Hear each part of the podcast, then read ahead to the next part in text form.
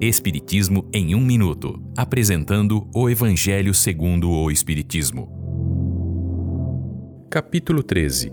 Não saiba a tua mão esquerda o que faz a tua direita. Os órfãos. Esta é uma livre interpretação do texto de um espírito familiar de 1860. Meus irmãos, amem os órfãos.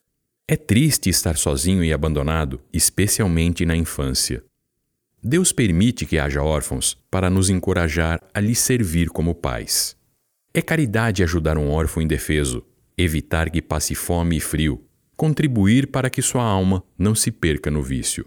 A criança que é amparada hoje pode ter te ajudado em outra encarnação e, neste caso, não seria mais caridade, mas um dever para com ela. Todo sofredor é seu irmão e tem direito à sua caridade. Doe com delicadeza, acrescente ao benefício uma palavra gentil e um sorriso amigo. Esta é uma livre interpretação. Livro consultado: O Evangelho segundo o Espiritismo, de Allan Kardec, edição 3, em francês. Visite nosso site www.vidaespiritismo.com.br